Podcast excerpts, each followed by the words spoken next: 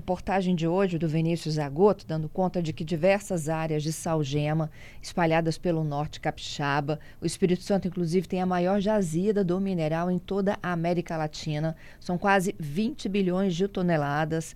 A maior parte dela está em Conceição da Barra, mas há outros registros também em Vila Pavão, em Ecoporanga. A descoberta aconteceu em 1970 quando a Petrobras perfurava em torno de Conceição da Barra em busca de petróleo. Ao invés de óleo, eles encontraram essas minas. Quais são os riscos, gente, para o Espírito Santo de uma exploração do Salgema? Se a gente está acompanhando de perto a situação lá em Maceió, né, um bairro inteiro sendo engolido depois de uma exploração desordenada. Quem está conosco ao vivo é a professora da UFES, é doutora em geologia, Luísa Bricali, e a gente vai entender um pouquinho mais deste assunto. Bom dia, professora. Bom dia. Obrigada pela sua gentileza, participação aqui conosco. Eu queria começar entendendo e explicando para os nossos ouvintes o que é o salgema. Então, o salgema, na verdade, é uma rocha sedimentar, né, uma rocha quimi, quimiogênica, que a gente chama, evaporito. E ela é composta basicamente de cloreto de sódio, né, esse cloreto que a gente tem na cozinha, mas também pode ter cloreto de potássio. Ele foi depositado nas bacias sedimentares há mais ou menos 120 milhões de anos, né? Você, você, acabou de mencionar aí que foi encontrado na década de 70, mas já existia há muito tempo, então, ocasionalmente, na busca de petróleo, acabou encontrando essa camada de salgema, que no Espírito Santo está a cerca mais ou menos de 2 mil metros assim, de profundidade. É, isso vem, é, é, vem acontecendo com um depósito de milhares e milhares de anos atrás, é isso? Isso, cerca de 120 milhões de anos, né? Porque é depositado nas bacias sedimentares. Então, uhum. No momento da deposição do sal, acabou depositando isso nas camadas, entre as camadas sedimentares na bacia do Espírito Santo, na parte norte ali do Espírito Santo. No caso do Espírito Santo. Entendido. E no Espírito Santo, apesar dele ser, ele ter dono, não é isso, né? É, já houve a, até leilão de concessão dessas áreas, não houve, pela Agência Nacional de Mineração? É, já houve leilão, aí teve alguma, algumas intercorrências com relação a isso aí. E agora eu não sei em que pé está essa questão do leilão do, do Salgema no Espírito Santo, não. É, ocorreram contestações porque em algumas das áreas eram áreas de proteção, como por exemplo território quilombola. E APP, isso. Não é? Isso. Mas isso significa. Ambiental. Oi, professora, desculpa. Pode falar.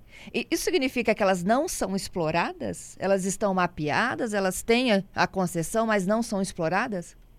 Na verdade, ela é explorada, só que em locais onde não pode ser explorado, aí não tem como explorar, que são áreas de preservação, e também tem a questão dos quilombolas, né, das sociedades ali, que tem que ser respeitada, né? É, o, o que a reportagem informa é que hoje elas se limitam à pesquisa. Sim. Que não há uma exploração imediata lá, né, de retirada do salgema para fins de produção e comercialização industrial. É, isso eu não sei. E aí, é, o que acontece, olha, com o que a gente tem hoje, a maior mina da América Latina, e se a gente fizer um paralelo lá com Maceió? E a maior do Brasil, né? A gente tem 54% da jazida de salgema do Brasil está no, no Espírito Santo, mais especificamente no norte do Espírito Santo, né? Uhum.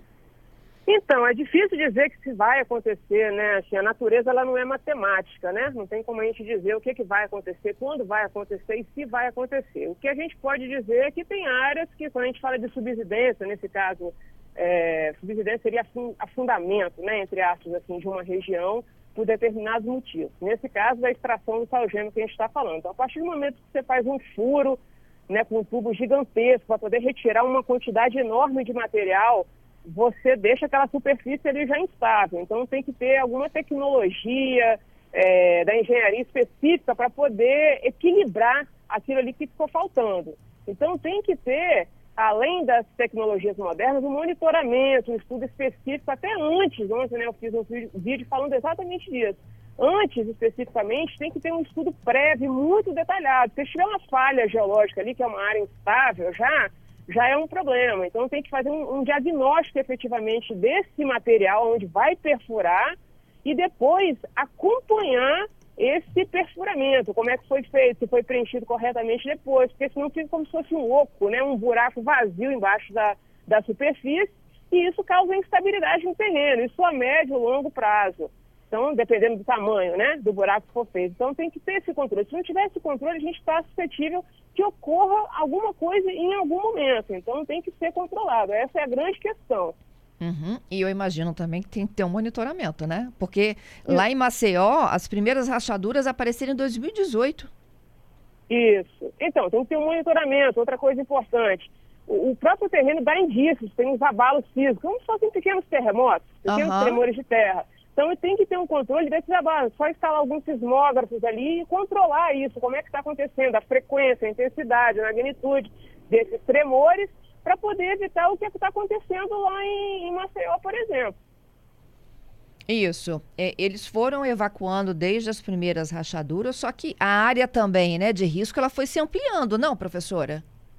Sim, foi se ampliando. Começou devagarzinho, que eu falei, né? Começa devagar, pode começar num curto intervalo de tempo e depois aumentando. Pode ser que nunca aconteça, mas para a gente poder exatamente bater o martelo, tem que ter esse controle, esse monitoramento. E não é só do material, né? É do material que compõe e do cano que entrou, que perforou, do, do material que foi injetado ali, que é geralmente água, que foi efetivamente injetado. No caso ali, eles estão alegando que teve um escape da água, né? Então tem que ter um controle para onde que essa água está indo, se ela ficou ali retida, por que, que não ficou.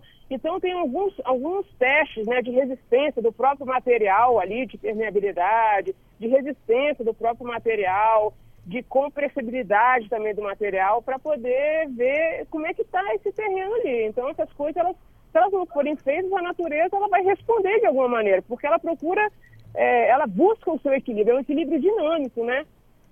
É, o solo já cedeu, não é isso? Mais de um metro? Desculpa, não te ouvi. O solo lá, nesse último bairro agora castigado, ele cedeu mais de um metro. Ele cedeu mais de um metro. Cedeu mais de um metro. O que, que é isso na é prática, um... professora? Ceder mais de um metro?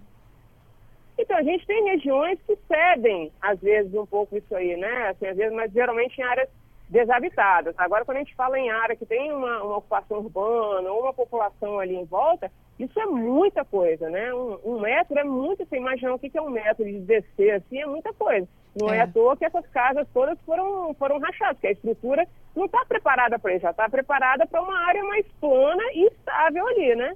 Pois é, e, e aí eu fico imaginando, sabe o que, é, professora? É, é, são bairros, né? São habitados, Sim. tem até hospital na região. Sim. E tem a exploração Sim. acontecendo, tem 35 furos lá. Então, interessante é pegar um raio também, também tem isso, né? Um raio de onde que pode ser feito isso, para não, não seja atingido. Parece que tem recentemente uma área lá que tinha sido isolada, já que não poderia ter pessoas ao redor. Mas é, todo, são todos esses cuidados. Além do, desse monitoramento específico que eu mencionei do material, de como é feito, o cuidado com essa população que está ali, atrelado a isso aí, é extremamente importante, que a gente está lidando com vidas, né, com pessoas, com, com as suas coisas, e é, é, algo muito delicado. A gente tem que se preocupar com isso. A gente pode utilizar todos os recursos naturais, desde que isso seja é, viável, equilibrado, com respeito a gente mesmo, né? Exatamente. Houve falha, então, né? Grave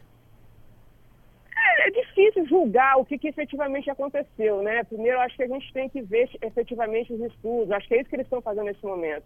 Se foram realizados todos esses monitoramentos que eu estou mencionando, todo esse estudo prévio, o que, que aconteceu efetivamente ali para poder dizer que teve um erro de fulano, Beltrano, da empresa X, da empresa Y, do técnico tal.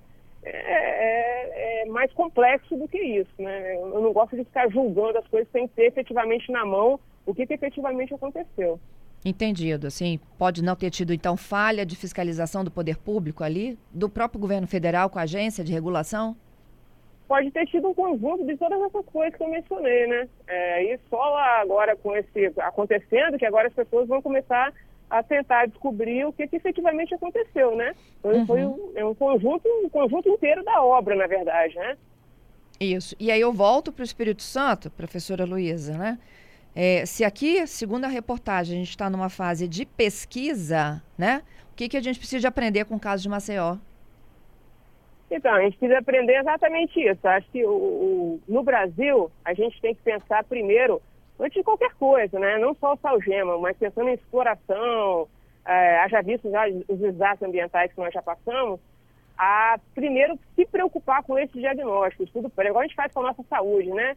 É fazer um estudo prévio, um diagnóstico do que você tem, se, se proteger primeiro para depois realizar um procedimento, não é isso que a gente faz? É uhum. exatamente isso que tem que fazer com a natureza também. É fazer um diagnóstico, olhar a área e dizer se efetivamente pode ser feito e até que ponto pode ser feito e como deve ser feito. Isso é a primeira coisa. A partir do momento que pode ser feito, aí tem que entrar com um monitoramento mais é, sistematizado, mais, entre aspas, pesado e rigoroso, porque senão vai acontecer o que aconteceu em diversos outros exemplos que a gente tem no Brasil e no mundo de desastre ambiental. E a gente está falando de um desastre de uma área grande, né? um desastre ambientais importante que está acontecendo lá e preocupante né, em Maceió. É, é, se a gente fizer um paralelo até, né, a exploração de salgema está embaixo. Os, os desastres recentes envolvendo Brumadinho, Samarco, né, é, era o acúmulo de pilhas e pilhas, né, de, de exploração de minério. Sim. Então, então assim, tudo tem, tem recursos naturais aí. Sim. Não, os recursos naturais, eles podem ser utilizados, né, mas a gente tem que saber utilizar da forma como a maioria das vezes a gente tem, né, a sociedade tem utilizado isso, é que está o problema. A todo custo, pensando somente realmente no, no, no retorno financeiro disso, esquecendo o meio ambiente, esquecendo uhum. esse equilíbrio ambiental, esquecendo a, a natureza, como eu disse, ela não é matemática. Ela, em algum momento, ela vai querer buscar de volta seu espaço. Isso acontece nos rios, a gente observa isso na natureza, isso acontece em, em diversos locais, em diversos ambientes diferentes.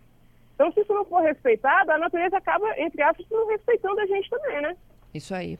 Professora Luísa, muito obrigada pela sua gentileza, hein? Obrigada a vocês, bom dia.